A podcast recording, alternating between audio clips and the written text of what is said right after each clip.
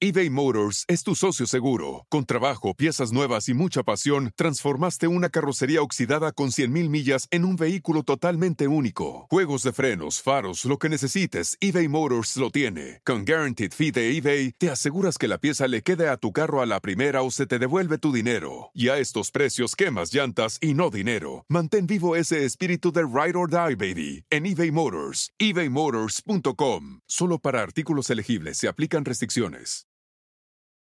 Amplify your career through training and development solutions specifically designed for federal government professionals. From courses to help you attain or retain certification, to individualized coaching services, to programs that hone your leadership skills and business acumen, Management Concepts optimizes your professional development. Online, in person, individually, or groups, it's training that's measurably better. Learn more at managementconcepts.com. That's managementconcepts.com.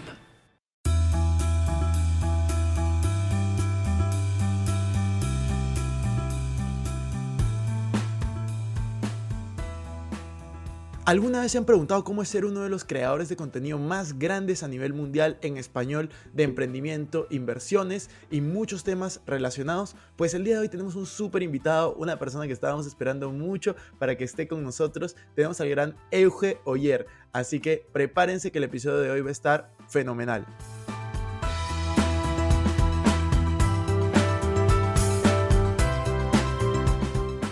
Hola amigos, ¿cómo están? Bienvenidos a un nuevo episodio de Invertir Joven. Mi nombre es Cristian Arens y les doy la bienvenida. Este podcast tiene como objetivo principal darte las mejores herramientas y los mejores tips para que aprendas a manejar tu dinero.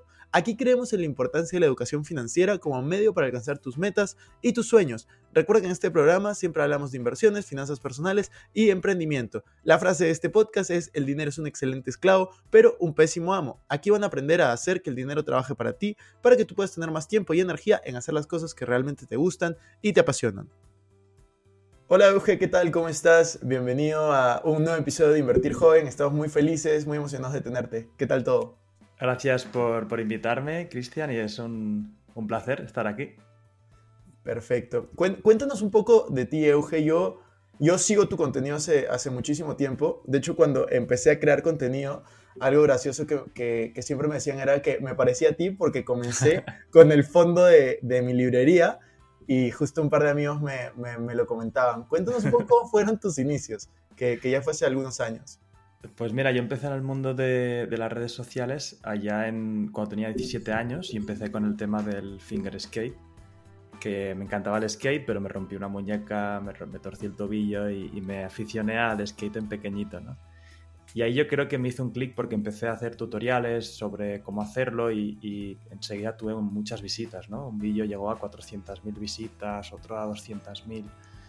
Y, y, claro, ahí yo vi un poco el potencial. Claro que luego, pues obviamente, luego hice una carrera y lo dejé un poco de lado. Pero luego cuando volví al mundo de la empresa, dije, oye, pues ¿por qué no comparto lo que estoy aprendiendo a nivel de experiencia o de libros o de todo lo que voy aprendiendo con el mundo, ¿no? Y aparte que también creo que es una forma súper interesante de aprender mucho más, es eh, eh, explicar a, la gente en qué estás metido, qué haces, qué aprendes, ¿no? Es como una forma de, cuando explicas algo yo creo que tienes que saberlo tan bien, o sea, para hacerlo simple, tienes que realmente profundizarlo, ¿no? Y eso me ayudó mucho también a, aprender yo, o sea, fue también una, una parte personal de, de, desarrollo. ¿Y cómo has tomado todo este proceso de crecimiento, de, de ir desde cero en, en, tu canal personal, en el canal que tienes de Emprende Aprendiendo, hasta el punto donde estás, que me parece que por lo menos en YouTube estás cerca de los 2 millones sumando a ambos canales, o ya lo superaste, no, no, no estoy 100% seguro, pero, pero vas por ahí. ¿Cómo, ¿Cómo has tomado todo este proceso de, de, de, de, varios años? ¿Has tenido alguna dificultad? ¿Todo el tiempo crees que, que ha ido bien? Cuéntanos un poco de, de, eso, de ese proceso. Bueno, dificultades siempre hay, sobre todo más a nivel internas de las empresas. Eh, tuve una, una, fusión muy dura y una desfusión muy dura eh, que, nos afectó mucho a, a, mi equipo, tanto personalmente como a nivel de negocio. Pero, pero el contenido siempre hemos sido fieles a intentar no fallar nunca, e intentar hacer lo mejor posible y eso pues obviamente que hay gente que le va a gustar más o menos y psicológicamente te tienes que adaptar a escuchar muchas voces de, del mercado constantemente, pero, pero no, la verdad es que ha sido un camino bastante fluido. Aparte que yo también, el contenido que hago es muy divulgativo, muy educativo, ¿no? En el sentido de que no, no, no, tengo problemas de, pues hay gente que enseña su vida o hace un humor que a veces si te cruzas la línea pues te cancelan, ¿no? O, pasa cualquier cosa. Yo en ese sentido pues eh, hago un contenido más, más divulgativo y tengo menos, menos riesgo. Sí, de hecho es algo que, que, a mí me gusta bastante de tu contenido, que yo dentro del sector de creadores de contenido, como veo dos tipos de, de, caminos, ¿no? Es el primero, como ser tú mismo, conversar a la cámara, estar como sin crear ningún personaje, que es como creo que tú lo haces. Y hay otros que crean un personaje y gritan, saltan. No, es ni bueno ni malo, simplemente son estilos. Y yo conecto mucho más con, con este primer estilo que te comentaba porque es algo que yo también hago o intento hacer por lo menos. Entonces, una de las preguntas que, me surge, por ejemplo, es, tú tienes dos canales, tú tienes eh, tu canal personal, Eugeo y tienes el canal de Emprende Aprendiendo. ¿En qué momento decidiste dividir eh, los contenidos y por qué lo llevaste de esa manera a la estrategia?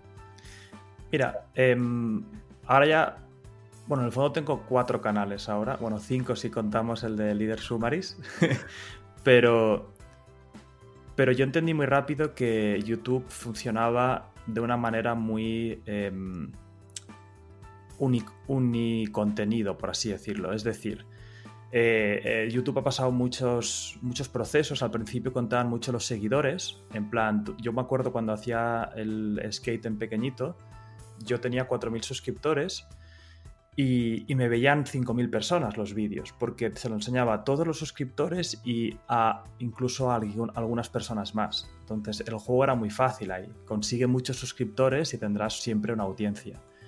Pero ¿qué pasa? Em, YouTube entendió muy rápido que las personas no nos suscribimos a algo, o sea, tomamos decisiones muy impulsivas. En plan, nos suscribimos a alguien, pero nos olvidamos de desuscribirnos cuando ya no nos interesa y cambiamos mucho. O sea, los humanos tenemos muchas fases. Eh, ahora te gusta, por ejemplo, mucho el desarrollo personal, estás un año consumiendo contenido de desarrollo personal y luego ya no te. Ah, o sea, no, es que no te guste, pero quieres ver otras cosas, ¿no? O te gusta mucho un creador de contenido, quieres mucho verlo siempre y de repente ya, pues, no lo quieres ver durante una temporada. Entonces, ¿qué es lo que pasaba? Si YouTube seguía enseñando el contenido a, los, a todos los suscriptores de un canal, se dieron cuenta que el tiempo de retención en la plataforma bajaba. Y YouTube al final es un negocio que cuanto más ganan es cuanto más tiempo está la gente viendo los vídeos, porque tienen más tiempo de visualización y por lo tanto pueden poner más anuncios. Por lo tanto, al final lo que hace YouTube es eh, atacar a un nicho concreto, ¿no? Entonces, si en tu canal estás hablando de muchos temas, de muchas cosas siempre, eh, YouTube no entiende a quién realmente estás yendo. Es como que no le estás dando una información correcta para encontrarte a más seguidores. O ya no más seguidores, a más, a, más gente que vea los vídeos. Entonces yo me acuerdo que subí un par de casos de empresa a mi canal de Eugeoyer hace ya un año antes de empezar Emprende Aprendiendo y no funcionaron nada bien. Y dije, ostras, es una pena porque hay mucho trabajo en hacer estos vídeos. Y en un momento dado dije, vale, si voy a empezar algo, va a tener que ser en otro canal. Y, ahí empezamos Emprende Aprendiendo. Y luego también empezamos, por ejemplo, el canal de podcast, que es otro canal eh, con un formato distinto, ¿no? Podría haberlo puesto en mi canal, pero es que no es el formato. La gente al final es como los canales de televisión. Tú te quieres suscribir a, un tipo de contenido, ¿no? O, tienes que dar la información correcta. Y ahora he empezado otro canal con un socio sobre el mundo de los NFTs que hacemos un vídeo cada día que se llama No solo un JPG y eso va a otro canal, ¿no? Porque entiendo que hay gente que ahora mismo pues no quiere escuchar eso en Emprende Aprendiendo, ¿no? Entonces sí que puedes usar las redes que tienes para alimentar estos nuevos proyectos, pero creo que por lo menos para YouTube está muy bien categorizarlo por, por, canales, ¿no?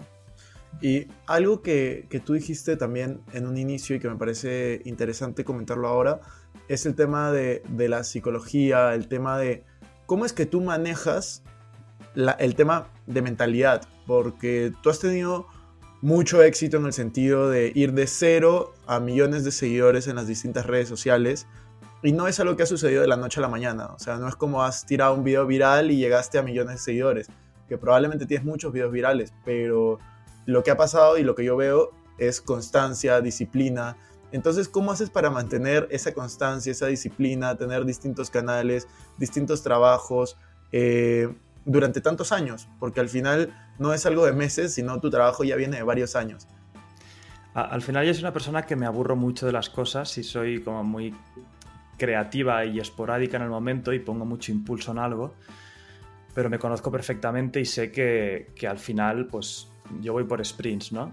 Y como me conozco, lo que he desarrollado es un sistema para cuando creo valor o creo un proyecto, creo algo, mm, no sea capaz yo de matarlo. En el sentido de que enseguida, por ejemplo, en el Prende Aprendiendo, si yo me comprometí todos los domingos a hacer un caso de empresa, em, tenía que facilitármelo muchísimo para que eso nunca fallase.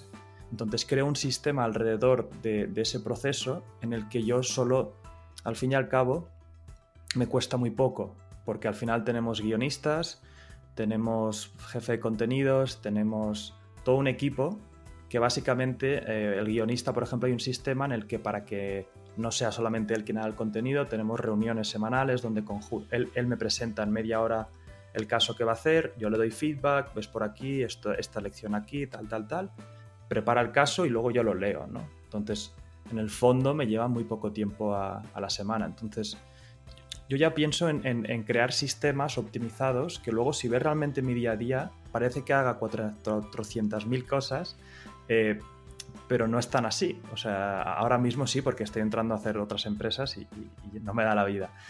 Pero siempre intento sistematizar luego, poner personas clave y que al final me permita alejarme y, y, poder seguir pensando y creando, ¿no? Que yo soy bueno en eso. Buenísimo. No, me parece genial porque de hecho, así sean acciones pequeñas, yo creo que la constancia que, le pones es, es, clave y yo, yo de hecho conecto mucho con, esa parte de, aburrirse rápido de las cosas. Yo siempre he sido un poco, un poco divergente con los gustos que, he tenido, crear nuevas cosas y eso es algo que también me ha pasado, pero al final veía la forma de, crear esa constancia. Me gustaría hablar un poco también del fracaso, del miedo a fracasar, de educación, porque tú hablas bastante también de los temas educativos. Cuéntanos un poco qué significa el fracaso en tu vida y si quieres contar alguna anécdota que te acuerdes de, fracaso entre comillas, ¿no?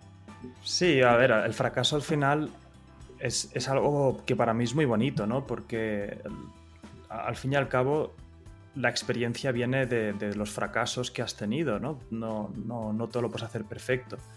Y, yo abrazo mucho la mentalidad de, que fracasar está bien, o sea, no lo llamo ni fracaso, es un aprendizaje. Ya sé que esto suena como, muy cliché, pero hay que abrazar mucho el, fracasar y que no pase nada, ¿no? Al fin, al fin y al cabo, a mí me, impactó mucho un libro de Carol Dweck, que era el Growth Mindset, que es, oye, hay gente que en la vida tiene mentalidad de crecimiento y gente que tiene mente fija, ¿no? Y la de mente fija es curioso porque si fracasan, es gente que se cree que ha nacido de esta manera y tiene unos talentos fijos, por lo tanto, para ellos un fracaso significa que no son competentes ni son suficientes. Y eso yo creo que es un error. Si fracasas, no deja de ser una forma que el mundo te está enseñando por dónde no van las cosas. Y si eres suficientemente eh, humilde para, abrazar ese fracaso, puedes reconducirlo a algo mejor. Entonces, bueno, yo he tenido muchos fracasos. O sea, yo creo que parte también de, de, la empatía que puedo generar en redes sociales es que explico esos fracasos sin pelos en la lengua. Pues la primera empresa zapatillas me fue fatal, las anteriores me iban peor. Yo cuando vine de San Francisco tuve la idea de, crear una especie de globo, que es una startup que ahora lo ha mega petado.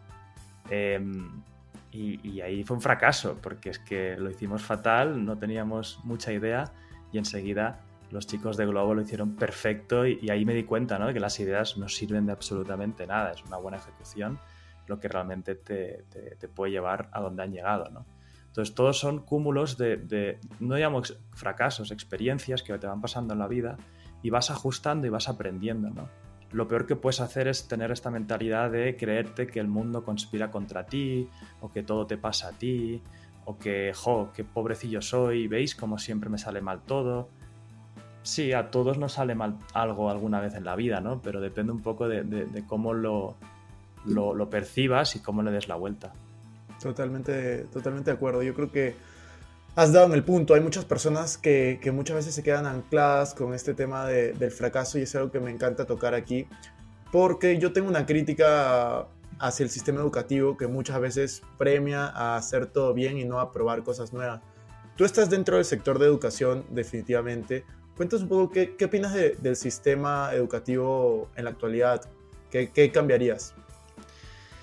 Sí, al final yo creo que el sistema educativo es una frustración que a todos los estudiantes que, que pasamos por él acabamos teniendo. Eh, y hoy es una batalla que no quiero ni, ni librar, ¿no? Porque es como...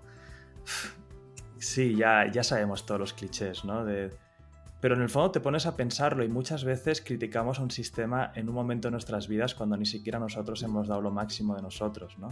O sea, yo me acuerdo que la universidad no me sirvió de casi nada, pero yo qué sé, si hubiera ido con otra actitud y hubiera hecho 400.000 preguntas más, quizá me hubiera servido de algo más.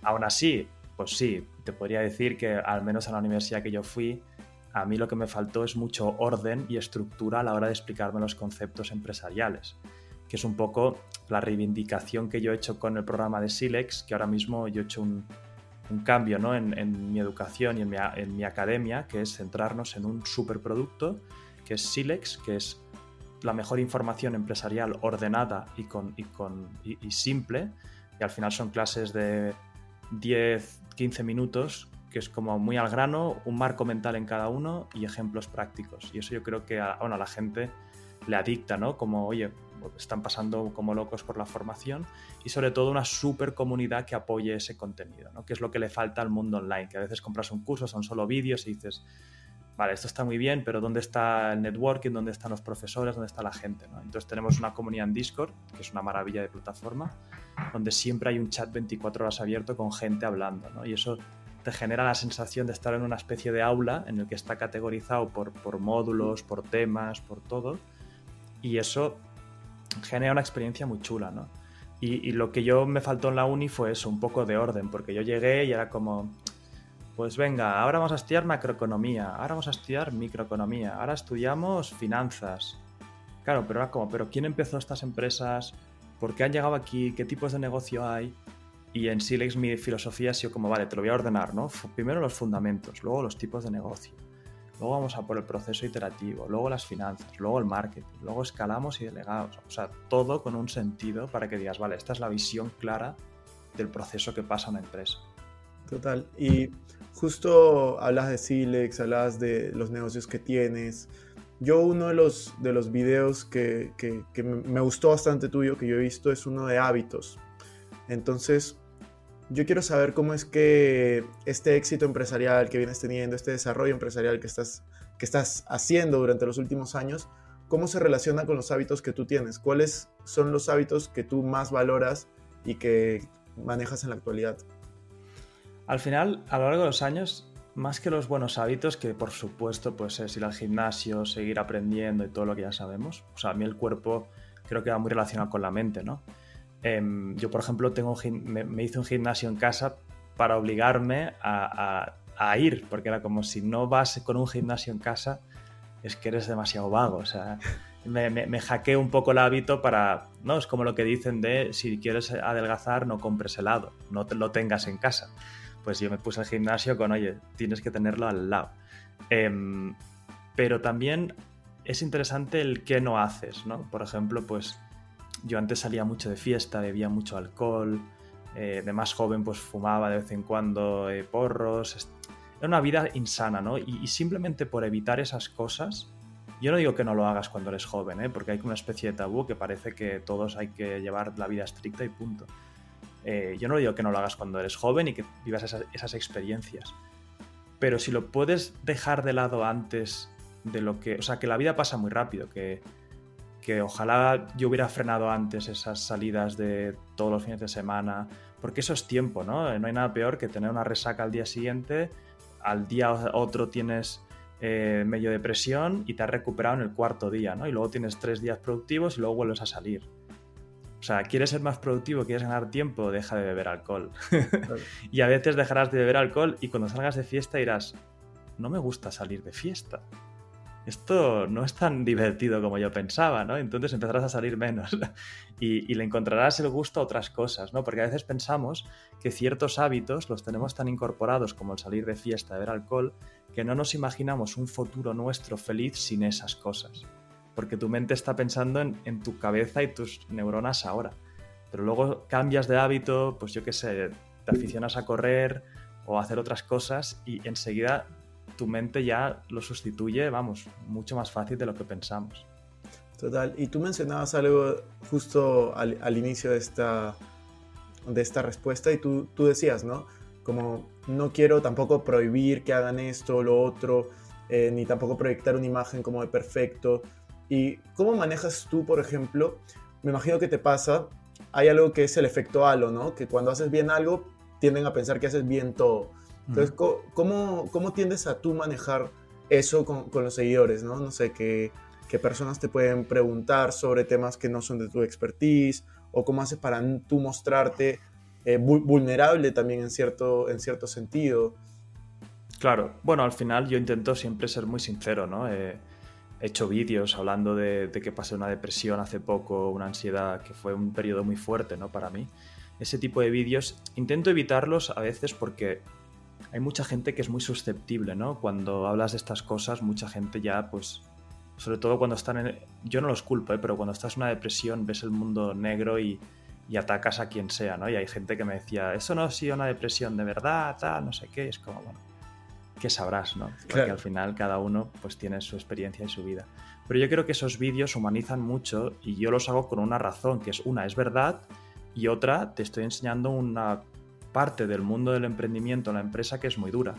Cuando tienes que despedir a 10 trabajadores y, no llegas casi a fin de mes porque has calculado mal tu flujo de caja o lo que sea, no es divertido, no es bonito, no es una, un vídeo con un Ferrari detrás diciendo que te voy a enseñar a emprender porque es todo de rosas. Es, Eso no es así.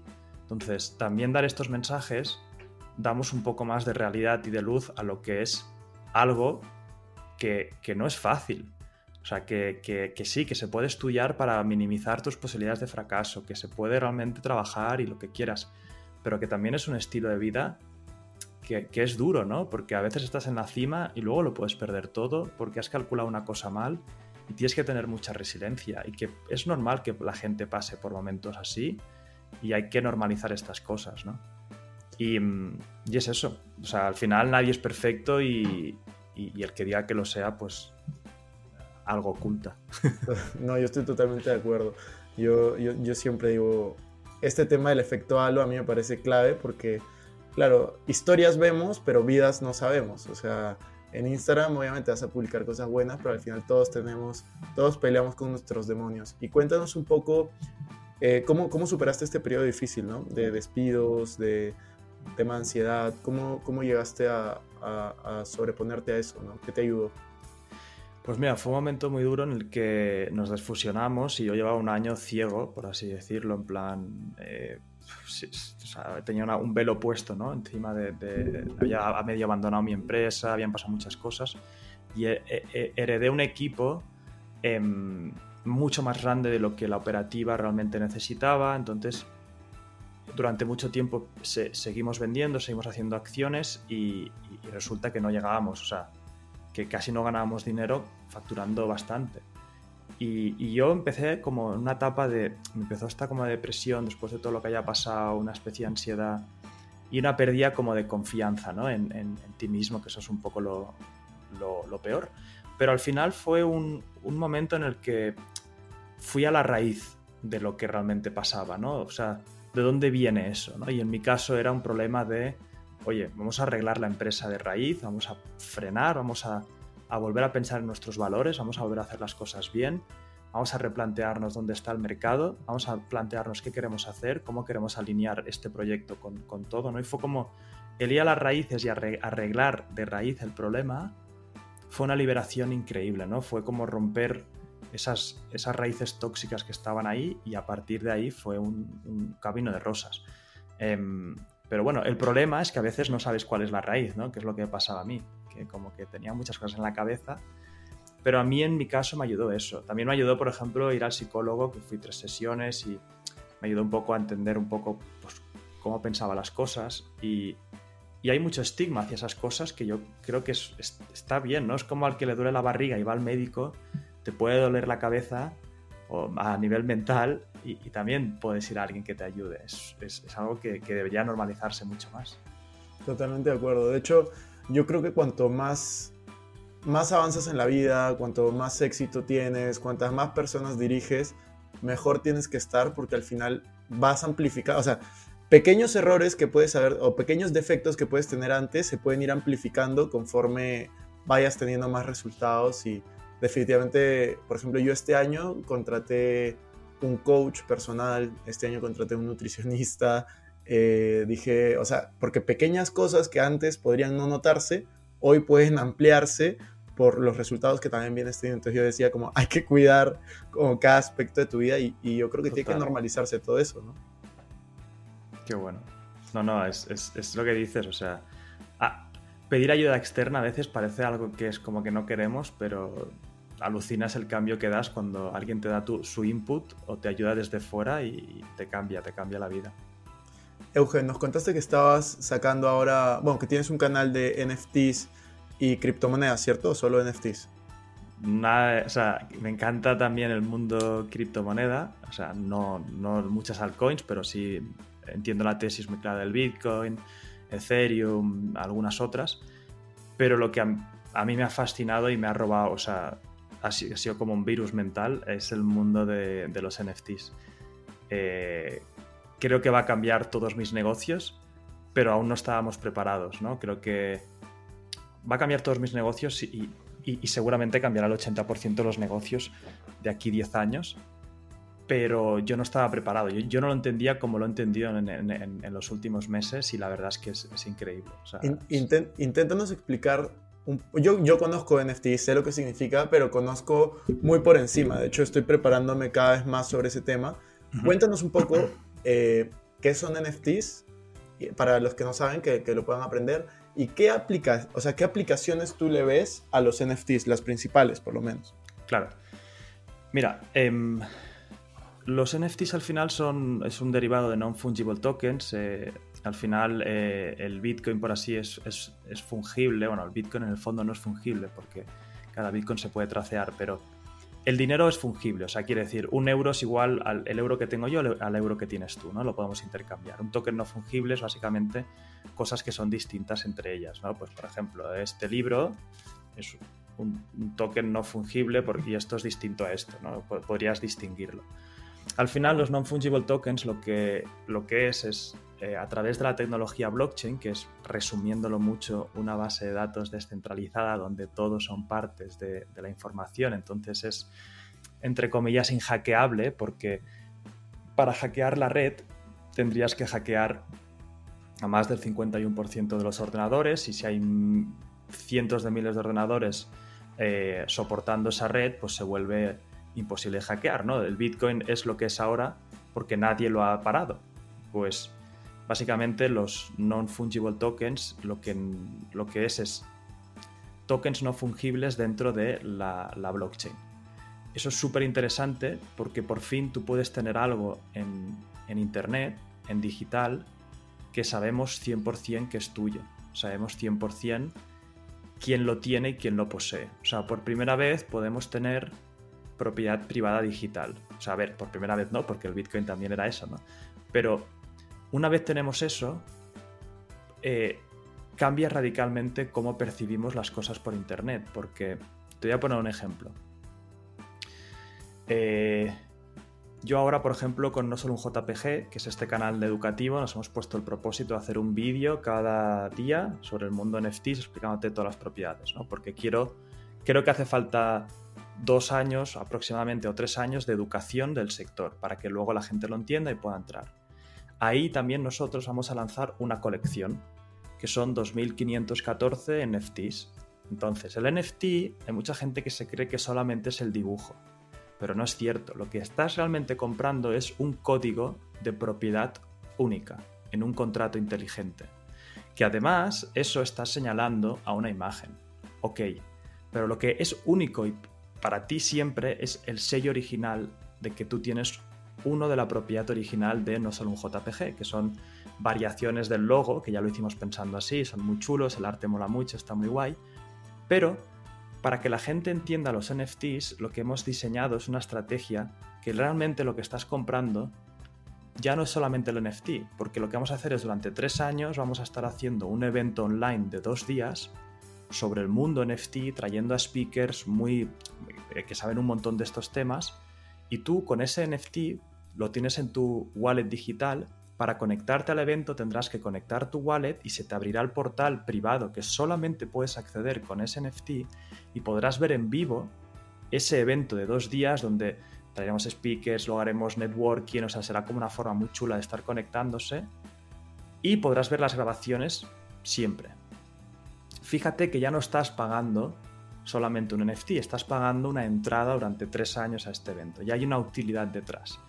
Más todas las otras utilidades sorpresa que no hemos dicho pero iremos dando.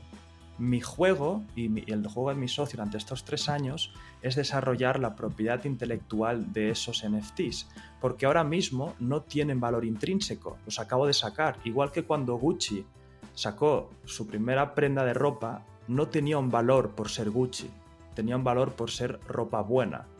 Y más tarde, a través del marketing, el boca oreja, el branding, el desarrollo de la propiedad intelectual de la marca, esa marca Gucci empezó a significar algo más que ropa. Y por eso, tú en vez de pagar una camiseta, no digo tú, ¿eh? o alguien, eh, en vez de comprar una camiseta en Zara, decide pagar 5 o 10 veces más por una camiseta Gucci.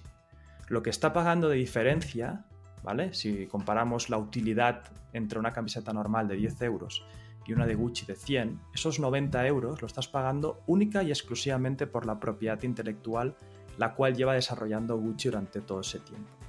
Entonces, los NFTs ahora hay un hype brutal y se oyes estas cosas locas y tal, pero eso es ruido. Eso es ruido momentáneo en el que podemos fijarnos o no. Pero lo que va a pasar es que las colecciones que hagan cosas muy bien de este estilo, y espero yo eh, hacer lo mejor posible, es que vamos a desarrollar, mi objetivo es desarrollar una comunidad alrededor de esa colección, porque fíjate que no vendemos una sola obra, vendemos 2.500 coleccionables que todos entre sí son, son distintos y tienen propiedades distintas, ¿no? Son la propiedad de qué clase es, ¿no? Hay unos que son demoníacos, otros que son artistas, otros que son tal, ¿no? Y son dibujitos que puedes intercambiar, puedes comprar, etc.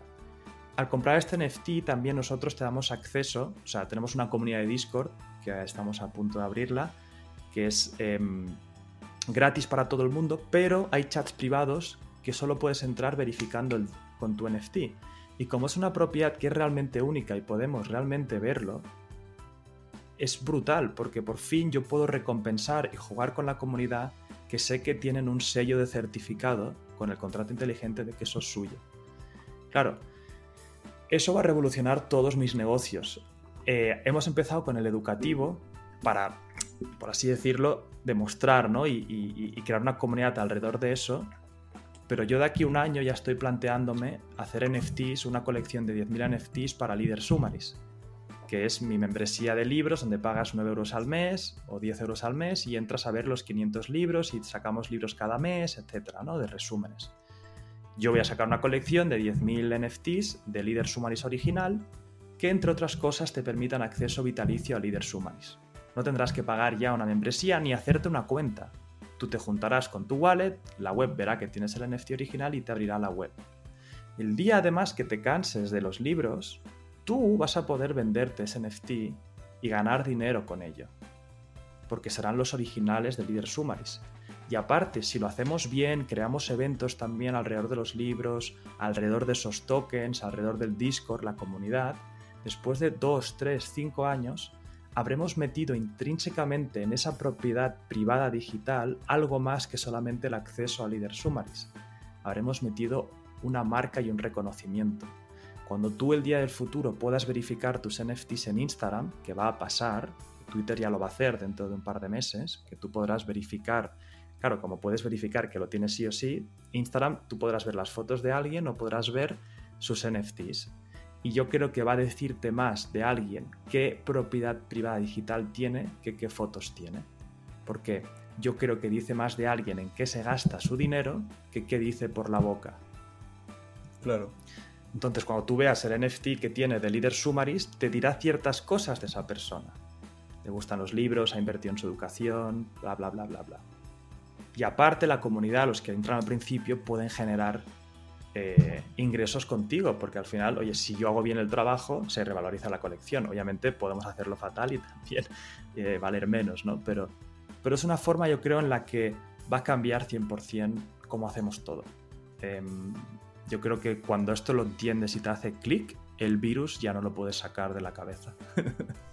no, a mí me parece brutal lo que está pasando con, los NFTs. Como dices, hay mucha bulla, mucho dinero moviéndose ahí también, eh, pero las aplicaciones que tiene, al igual que el blockchain, al, igual que las criptomonedas, es, es, es, brutal. O sea, algo que yo he estado viendo mucho, no tanto de NFTs, sino yo, yo me he estado metiendo bastante en el tema de cripto, es cómo los ahorros a nivel mundial del, del, dólar, o sea, en moneda de dólar van bajando y cómo los ahorros a nivel mundial en Bitcoin van, van subiendo. Entonces, este, es impresionante. Yo el tema, el tema del Bitcoin lo comparo, si estudias la historia del dinero, o sea, al final los humanos necesitamos sí o sí un mecanismo donde podamos preservar el valor. Es, es, es algo que el humano necesita, o sea, el humano necesita especializarse en algo, trabajar bien ahí, que le paguen y tener un sitio donde pueda preservar su valor a largo plazo sin que le roben. El sistema que tenemos ahora, que es el dinero fiat, es una herramienta deficitaria, es horrible, está corrupta. Cuando un agente externo puede corromper un sistema, lo acaba corrompiendo hasta la infinidad. Tardarán menos o tardarán más. Entonces, ahora mismo es como si estuviéramos haciendo un agujero en la tierra con las manos, teniendo una excavadora al lado. Tarde o temprano los humanos no somos tontos. Vamos a usar la mejor herramienta para el uso que realmente necesita. Entonces, cuando eso lo entiendes y te fijas en la tecnología de Bitcoin, que aparte te das cuenta de que tiene economías de red, es decir, cuanta más gente lo usa, más valor tiene para todos, por lo tanto ya es imparable. O sea, es, para mí el tema del Bitcoin es casi binario. Es decir, o no es nada o es el nuevo futuro de preserva de valor. Entonces, o viene una tormenta solar y destruye todos los ordenadores, o el Bitcoin es la nueva forma en la que preservamos valor. Y de aquí cientos de años, seguramente nos estudiaremos en los libros de historia como estuvimos durante 50, 100 años utilizando una moneda fiat que era la más pobre que hemos usado en nuestra vida, porque antes estaba el oro. La historia del dinero es que nosotros fuimos probando todos los tipos de recursos, la sal, las piedras, eh, cualquier recurso, hasta que nos dimos cuenta de que el oro era lo que mejor representaba ese transporte de valor en el espacio y en el tiempo. Y eso fue lo que usamos hasta el 71, porque el oro luego el problema es que no se podía transportar muy bien, entonces aparecieron los bancos que primero eran almacenes que decían, oye, tráeme el oro, yo te lo guardo y te doy unos papelitos que representan el oro. Y ese es el dinero representativo, pero no estábamos pagando con papelitos, estábamos pagando con un papelito que representaba la herramienta eficaz que era el oro.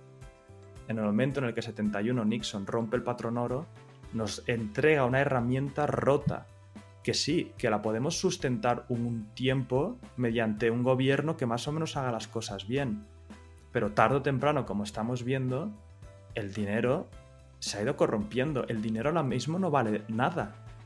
O sea, yo pido un préstamo y me lo dan al 1, algo por ciento. es surrealista. Mis padres, cuando eran jóvenes, ponían dinero en el banco y les daban un 5%. Ahora, yo tengo amigos que tienen bastante pasta y que para guardar su dinero, mientras esperan a ver dónde lo invierten, tienen que pagar a los bancos para que le guarden esa cantidad porque el dinero no vale nada. Totalmente de acuerdo con eso. Eso va a pasar. Sí, yo estoy, yo estoy de acuerdo con eso y por eso yo creo que es muy importante también invertir el dinero, o sea, poner el dinero, no voy a decir en cualquier lado, pero casi en cualquier lado para hacerlo, hacerlo crecer y... Es que fíjate, no deberíamos, o sea, no debería ser un... O sea, esto ya es a nivel filosófico, ¿eh? pero creo que no deberíamos dar el mensaje a todo el mundo de pon el dinero donde sea porque si no te lo van a robar la inflación. Porque lo interesante como sociedad es que todos los humanos nos hiperespecialicemos en algo en lo que somos muy buenos y podamos aportar valor y que cuando nos paguen por hacer ese trabajo que tengamos un mecanismo de preservar ese valor sin que nos roben dinero. Porque de la otra manera, lo que tú has dicho, que es lo comparto ahora mismo, si no lo haces estás jodido, te obliga a especular. Yo antes de encontrar toda esta maravilla del Bitcoin y entrar profundamente, me estaba a punto de meter en un negocio en el que comprábamos pisos, inversiones de pisos y tal. Y pensaba, me iba a dormir medio con pesadillas en plan, ¿qué narices sé yo de la industria de los pisos? No tengo ni idea. Yo me he hiperespecializado en la formación, en la educación y en la divulgación. O sea, yo soy óptimo que ponga mi cerebro para la sociedad a pensar todo el día en cómo divulgo mejor, en cómo educo mejor y en cómo creo mejor. No que me ponga ahora a pensar en cómo invierto en pisos o en qué startup invierto. No es óptimo. Entonces, tarde o temprano, y ya ni hablar de las abuelas que van a un banco y del banco les lía y les dice, señora, estos 100.000 euros que usted ha ahorrado toda la vida, si no los invierte en un fondo nuestro, va a perder un tanto por ciento de inflación al año. Y la, pobre abuela pues compra unas acciones que no saben ni lo que son y a veces pierden dinero. Ese es un sistema corrupto. y va a, tener que, va, a tener que cambiar. Yo creo que va a cambiar. De hecho, yo comparto lo que tú dices. Ahora estamos en un sistema inflacionario monetariamente y el Bitcoin es un sistema deflacionario. O sea, que al final, en palabras más simples para los que escuchan, es, estamos en un sistema en el, que tu dinero vale cada vez menos en el tiempo y el Bitcoin es un sistema en el que no tu dinero, pero tus criptomonedas cada vez valen más en el tiempo porque hay una mayor escasez. Hay más personas y hay menos eh, Bitcoins o es más difícil de minarlo, menos disponible. Y eso es algo súper, súper interesante, que cambiaría definitivamente la economía de una manera brutal y yo creo que va a pasar, no sé cuándo, no sé si pase en un año o pase en 50 años. Mira, yo, yo tengo un amigo, Cristian, que es, que es muy gracioso porque él no, no es inversor ni, ni, está en estos mundos, ¿no? Y no ha leído ningún libro de, de, este estilo. Oye, cada uno al final pues tiene sus intereses, pero fue muy curioso porque entró en todo esto del Bitcoin y empezó a invertir en Bitcoin. Y es una maravilla porque el Bitcoin te cambia hasta la filosofía de vida, porque me vino un día y me dijo, a ver, Euge, estoy invirtiendo en Bitcoin y yo sé que esto va a valer más, pero entonces tengo un problema, porque ahora ya no quiero salir de fiesta, porque si salgo de fiesta y me gasto 100 euros, no son 100 euros, son posibles 200 euros en un futuro con el Bitcoin, con tal cual. Y dije, mira, es increíble que no te has leído ni un libro de inversión, no te he dado ni un consejo de inversión, y la pura herramienta esta te está enseñando a ser un buen inversor. Digo, esto tiene un poder de cambio de sociedad mucho más grande de lo que pensamos. Porque ahora estamos en una sociedad hiperconsumista en la que el dinero no vale nada y que tienes que gastar todo porque ¿qué más da? Eh, pides un préstamo de lo que sea y te lo dan enseguida, pero si tuviéramos un sitio donde realmente se preservase el valor, iríamos con mucho más cuidado. Y ahí podríamos también abrir otro debate entre qué tipo de economía queremos llevar, ¿no? Porque esto sería cambiar mucho el paradigma y se podrían romper muchas estructuras, porque es que el sistema está basado en, la el hiperconsumo, etcétera, ¿no? Pero es interesante empezar a debatir estas cosas porque por fin tenemos una herramienta que es capaz de preservar el valor de manera perfecta. Eh, obviamente el Bitcoin no, es perfecto, ¿no? Tiene también cosas que, que, bueno, el tema de las transacciones y todo el rollo.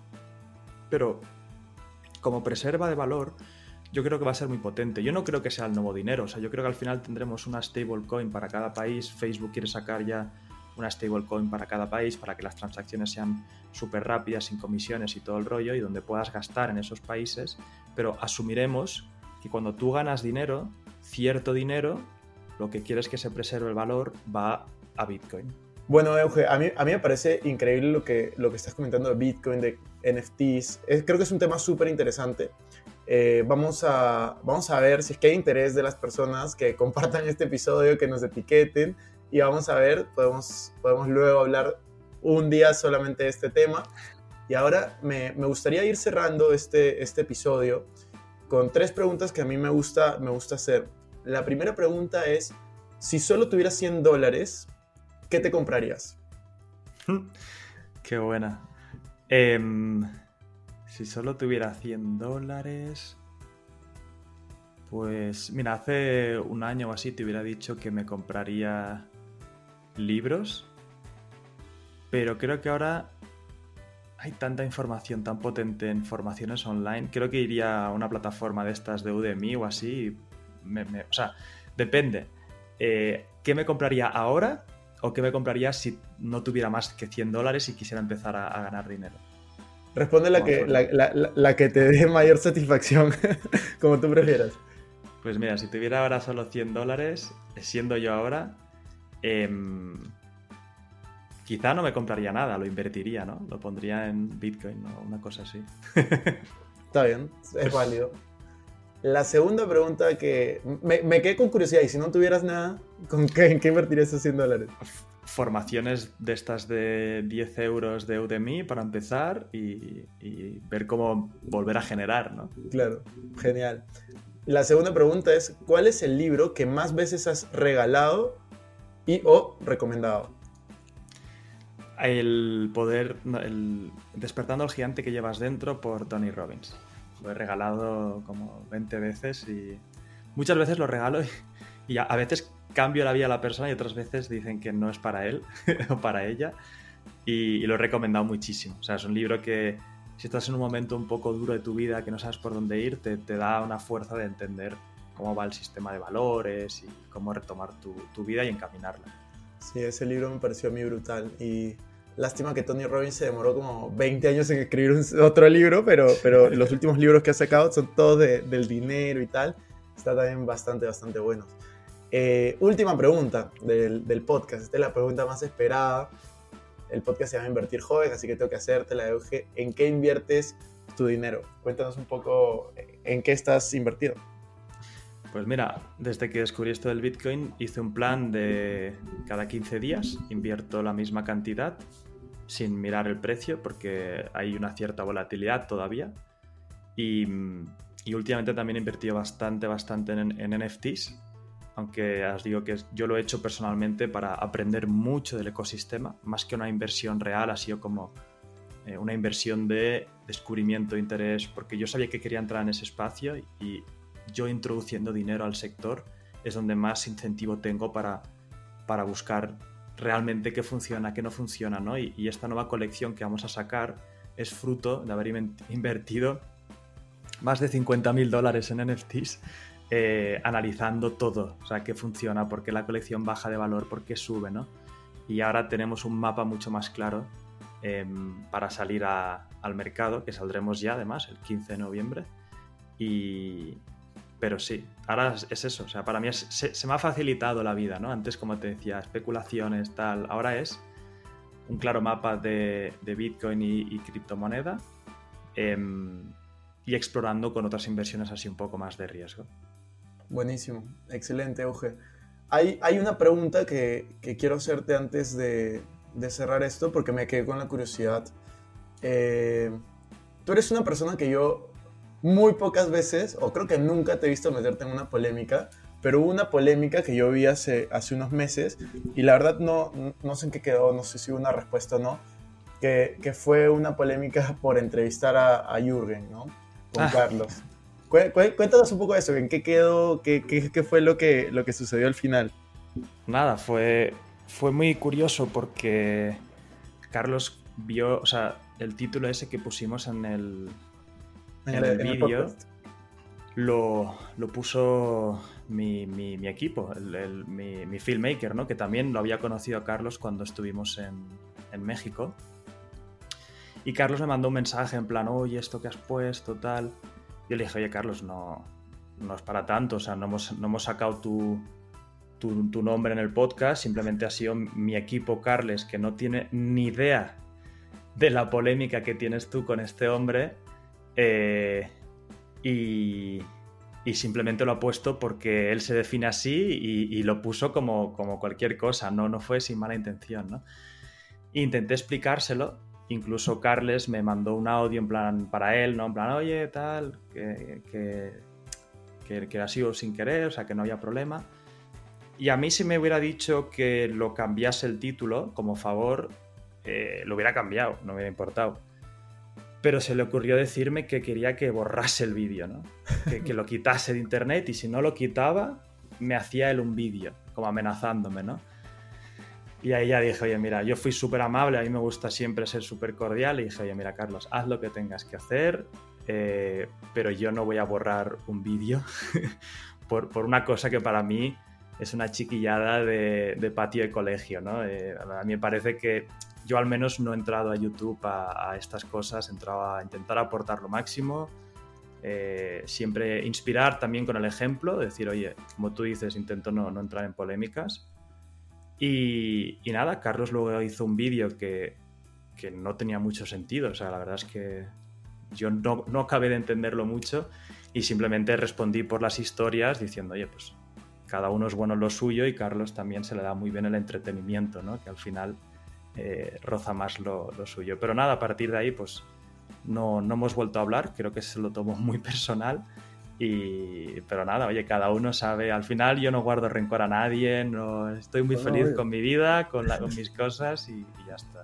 No, a, mí me pareció muy curioso que, que terminaras al medio de esto, eh, pero nada, yo... Yo una cosa que sí que no quería hacer, que era eh, decirle a la gente, eh, ha sido mi equipo tal, es como, no, al final estas son cosas que es como, oye, mira, eh, las cosas son como son y nosotros preferimos no darle fuego, ¿no? Porque yo creo que al final en redes sociales puedes crecer a base de polémica, pero es lo que tú decías, eso es como tener un viral o tener, tener una polémica quizá te hace crecer más rápido y más fuerte, o sea, más, más fuerte, ¿no? Como más esporádico, pero creo que el trabajo bien hecho, ¿no? El trabajo de hormiguita, de, aportar valor día a día, de vídeo a vídeo, hacer las cosas bien, intentar ser lo más transparente posible. Claro que vas a... Todo el mundo hacemos cagadas y todo el mundo a veces cometemos cosas mal, ¿no? Pero rectificar eh, y, tirar para adelante, ¿no? Yo creo que eso genera una comunidad mucho más eh, fuerte que no el, este, este, crecimiento esporádico a toda costa. Estoy totalmente de acuerdo contigo y tenía que hacerte esa pregunta porque me da curiosidad, no sabía en qué había quedado. Eh, Euge, muchísimas gracias por tu tiempo hoy. Eh, ¿Algo que quieras decir para cerrar el episodio? Nada, que muchas gracias por tenerme aquí y, y también felicidades por, por, todo lo que hacéis, que, que es un trabajo divulgativo también súper, súper chulo. Muchas gracias, Euge. Nos vemos en la siguiente. Chao.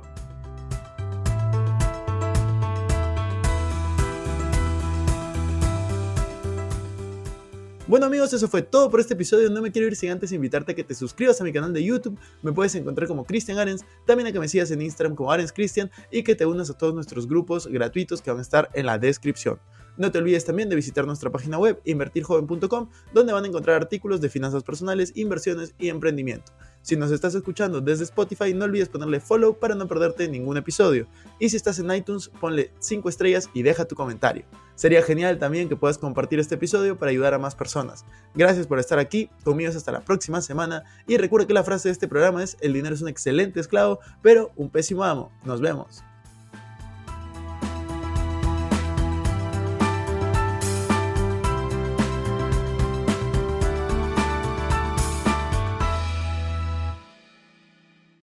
Este es un podcast producido por Explora. Hi, Max. I wanted to share something with you. I wanted to tell you how grateful I am and how you've embraced your sobriety since day one. I'm grateful for how you changed your life. I'm grateful for the love you have for me. I'm grateful for you. Love, Mom. If your loved one is still struggling with addiction, you might not feel like you'll ever get to grateful, but we can show you how. At Karen, we've helped families overcome addiction for 70 years. So if your loved one is ready for something different, visit caron.org/lost.